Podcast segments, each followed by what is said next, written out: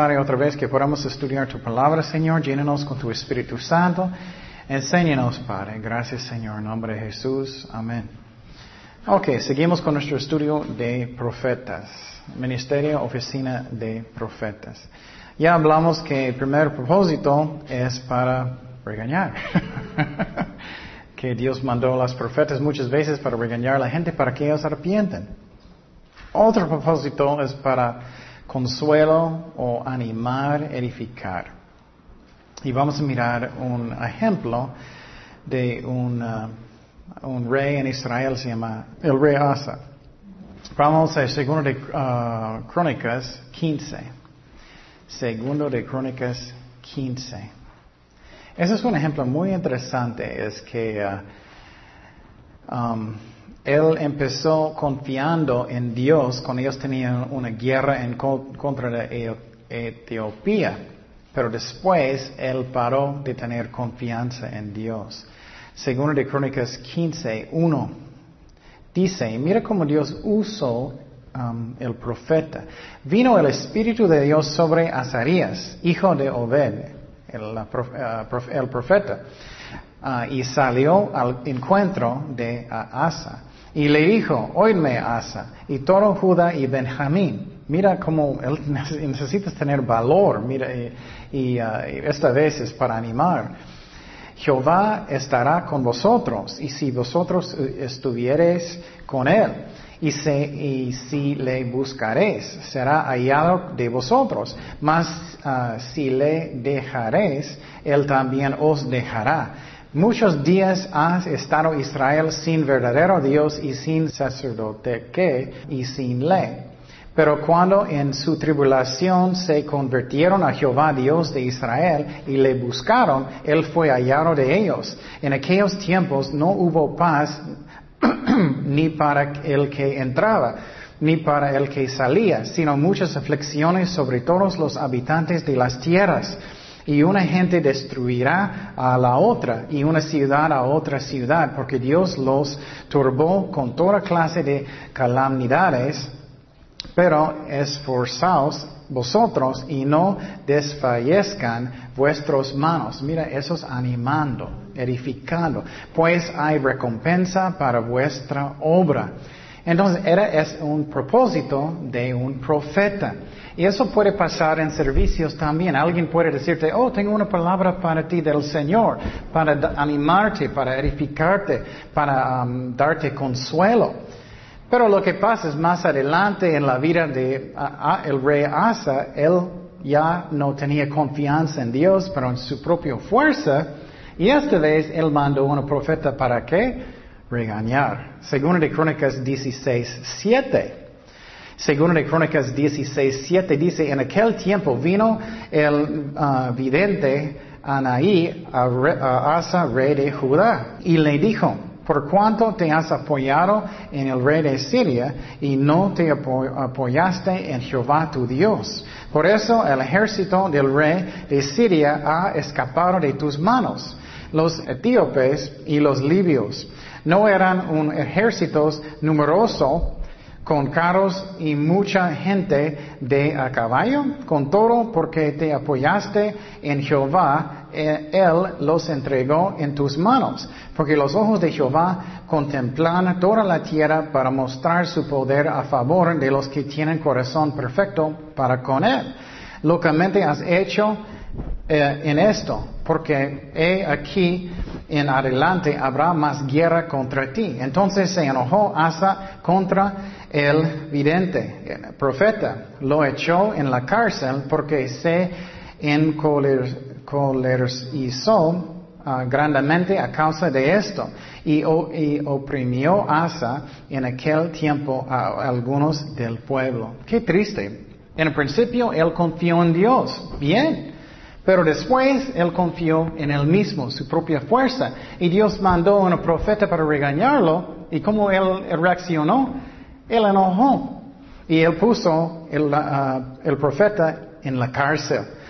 Entonces, eso es muy importante. Es muy importante que confiamos en el Señor, que no en nuestras propias fuerzas. Ok, ¿qué más hicieron los profetas? Ellos escribieron la Biblia. O si ellos no eran profetas, ellos usaron el don de profecía. Segundo de Timoteo 3:16. Segundo de Timoteo 3:16. Timoteo. Toda la escritura es inspirada por Dios y útil para enseñar, para redarguir, para corregir, para instruir en justicia, a fin de que el hombre de Dios sea perfecto, eternamente preparado para toda buena obra. Entonces, ellos escribieron la Biblia. La Biblia está inspirada por Dios, el Espíritu Santo, a través del don de profecía. Y uh, um, entonces también profecía habla del futuro, habla del futuro. Por ejemplo, Isaías profetizó del Mesías, Cristo. Isaías 53, 4. Isaías 53, 4. Dice, ciertamente llevó él nuestras enfermedades y sufrió nuestros dolores y nosotros le tuvimos por azotado, por herido de Dios y abatido. Mas el herido fue por nuestras rebeliones, molido por nuestros pecados, el castigo de nuestra paz fue sobre él y por su llaga fuimos nosotros curados. Eso es hablando del futuro. Pero eso fue escrito 700 años antes del nacimiento de Cristo por el profeta Isaías. Entonces, qué interesante cómo Dios usa las profetas, ¿no? Ok, también Dios usó las profetas para profetizar el juicio de las naciones, el juicio de las naciones. Vamos a jueces 3.28, jueces 3.28. Dice, entonces él les dijo, sígueme, porque Jehová ha entregado a vosotros, enemigos, los moabitas en vuestras manos. Descendieron en pos de mí, tomaron los ah, vados del Jordán a Moab, y no dejaron pasar ninguno. Y aquel tiempo mataron de los moabitas como diez mil hombres. Todos valientes y todos hombres de guerra, no escapó ninguno. Así fue subjugado Moab aquel día bajo la mano de Israel y reposó la tierra ochenta um, años. Después de fue Samgar, hijo de Anat, el cual mató a seiscientos hombres de los filisteos con una agujada de bueyes y él también salvó a Israel. Entonces miramos que él también profetizó um, el, juicio de las naciones. Ok, también hablo del juicio de todo el mundo, las profetas. En el libro de Apocalipsis, eh, habla en Apocalipsis 6, 12. Miré cuando abrió el sexto, sexto sello, y he aquí hubo un gran terremoto, y el sol se puso negro como tela de silicio, y la luna se volvió toda como sangre. Él está profetizando, y las estrellas del cielo cayeron sobre la tierra, como la higuera deja caer sus higos cuando es sacudida por un fuente, fuerte viento y el cielo se desvaneció como un pergamino que se enrolla. Y todo monte y toda isla se removió de su lugar y los reyes de la tierra y los grandes, los ricos, los capitanes, los porosos y todo siervo y todo libre se escondieron en las cuevas y entre las peñas de los montes y decían a los montes y las peñas, caed sobre nosotros y escondernos del rostro de aquel que está sentado sobre el trono y de la ira del cordero, porque el, gran día de su ira han llegado. ¿Y quién podrá sostenerse en pie? Wow, qué fuerte. Está hablando del juicio del mundo. Y miramos como las profetas están profetizando los juicios, y miramos um, como uh, del todo el mundo y finalmente del infierno, Apocalipsis 20, 14. Y la muerte y el Ares fueron lanzados al lago de fuego. Esta es la muerte segunda, y el que no se halló escrito en el libro de la vida fue lanzado al lago de fuego.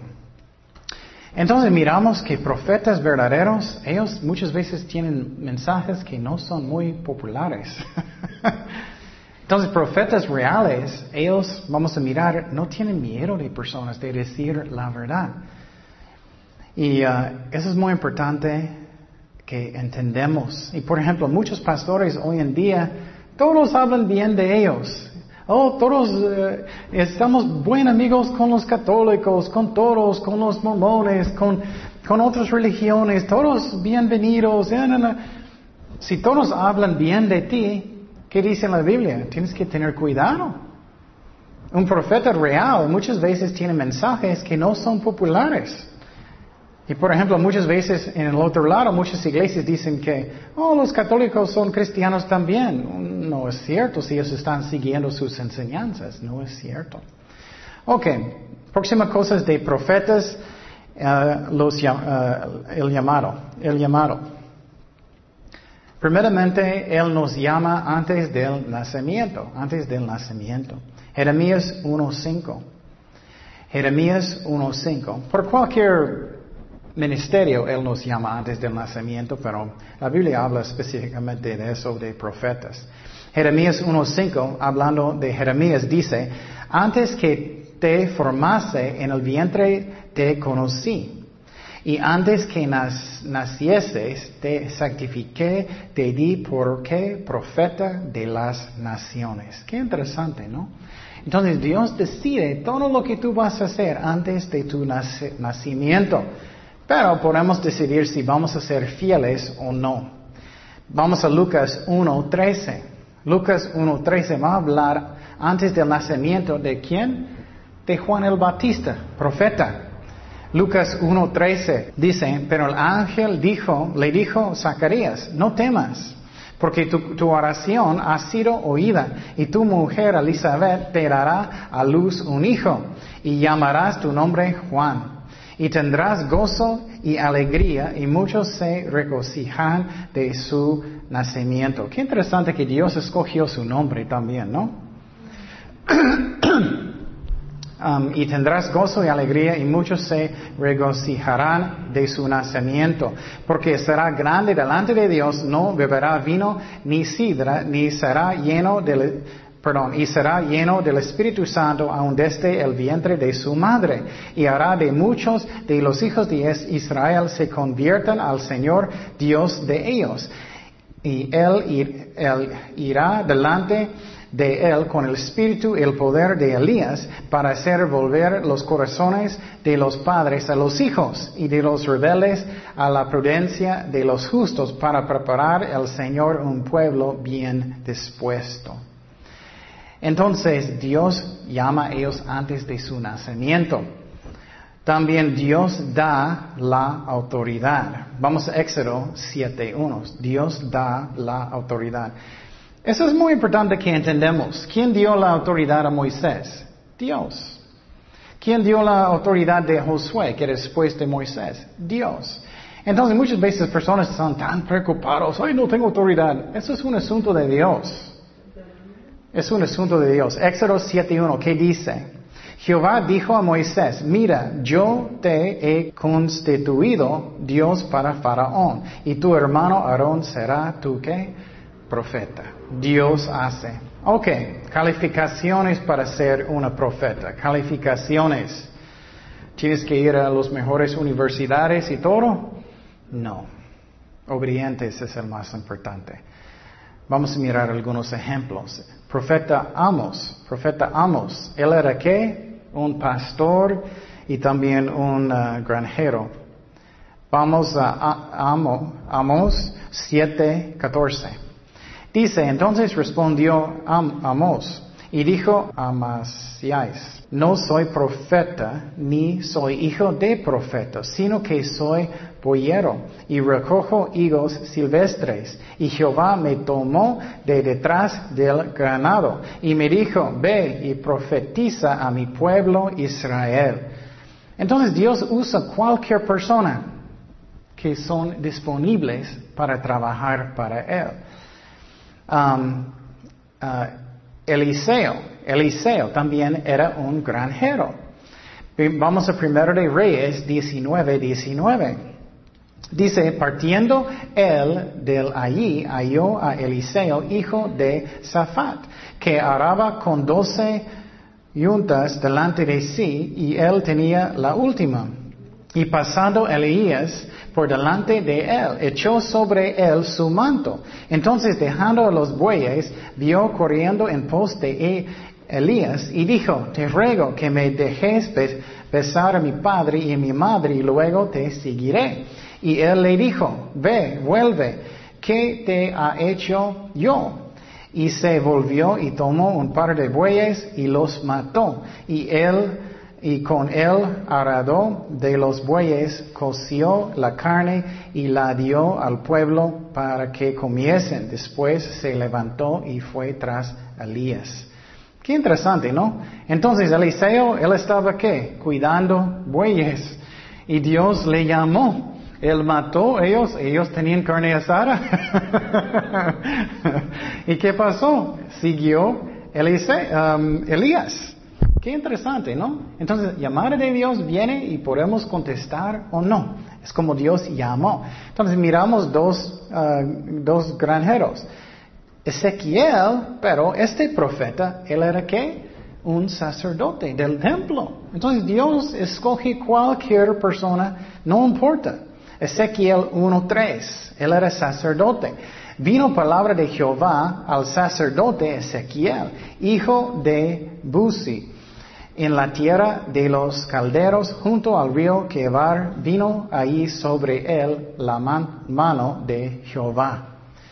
También Dios usó mujeres para ser profetas también. Segundo de Reyes 22, 14. Segundo de Reyes 22, 14. Entonces, uh, fueron el sacerdote Elías y Aikam, Akbor, Safán y Asías. Y la profetisa, ¿quién? Ulda. Ulda era una, profeta, mujer de Salum, hijo de Tikva, hijo de Arjas, guarda de las vestiduras, la cual moraba en Jerusalén, en segunda parte de la ciudad hablaron con ella. Otra profeta mujer era Débora, Débora. Vamos a jueces 4.4, jueces 4.4. Dice, gobernaba en aquel tiempo a Israel una mujer Débora, profetisa, mujer de Lapidot, y acostumbraba sentarse bajo la palmera de Débora entre Rama y Betel en el monte de Efraín, y, a los hijos de Israel subían a ella a juicio. Entonces, mujeres pueden ser profetas.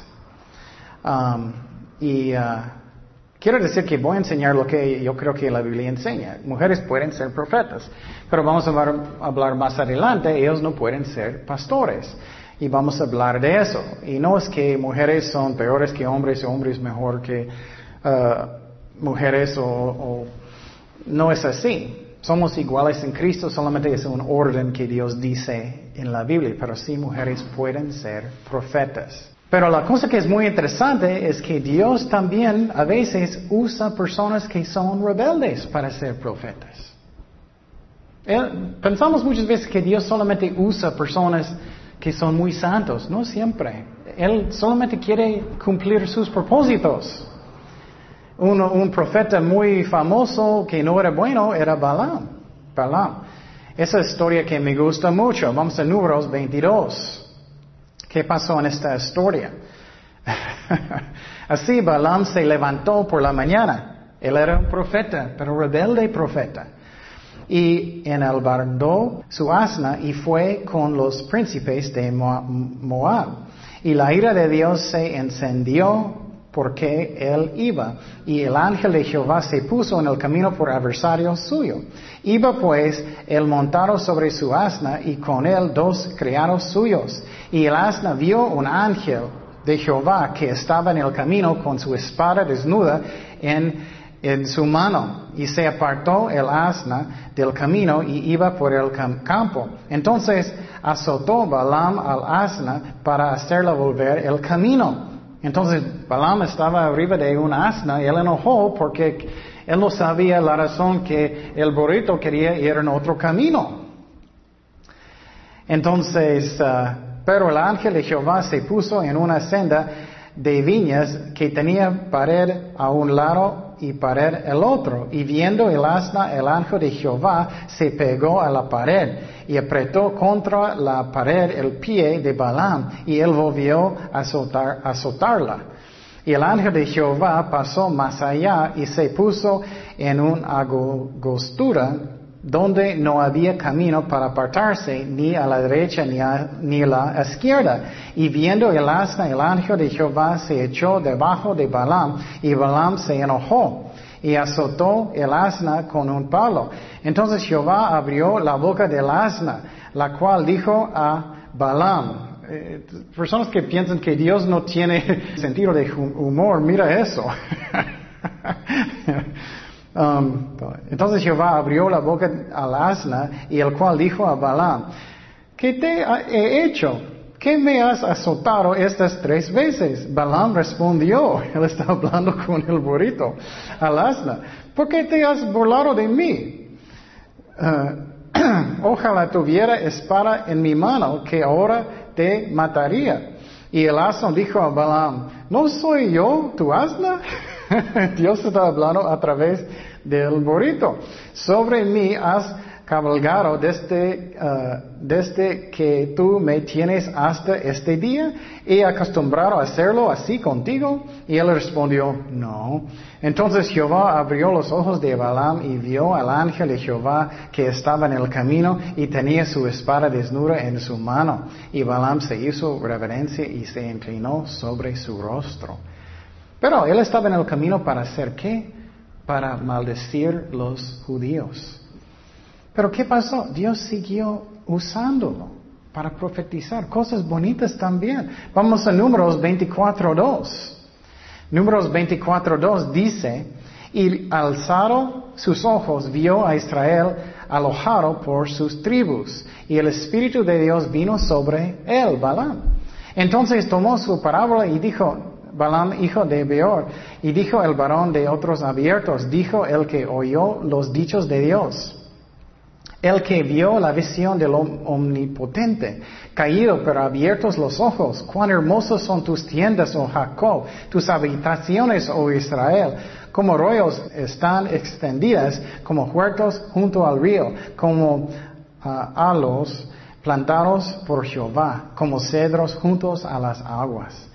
Entonces él empezó una profecía muy hermosa, pero que era propósito de Balaam para maldecir los judíos.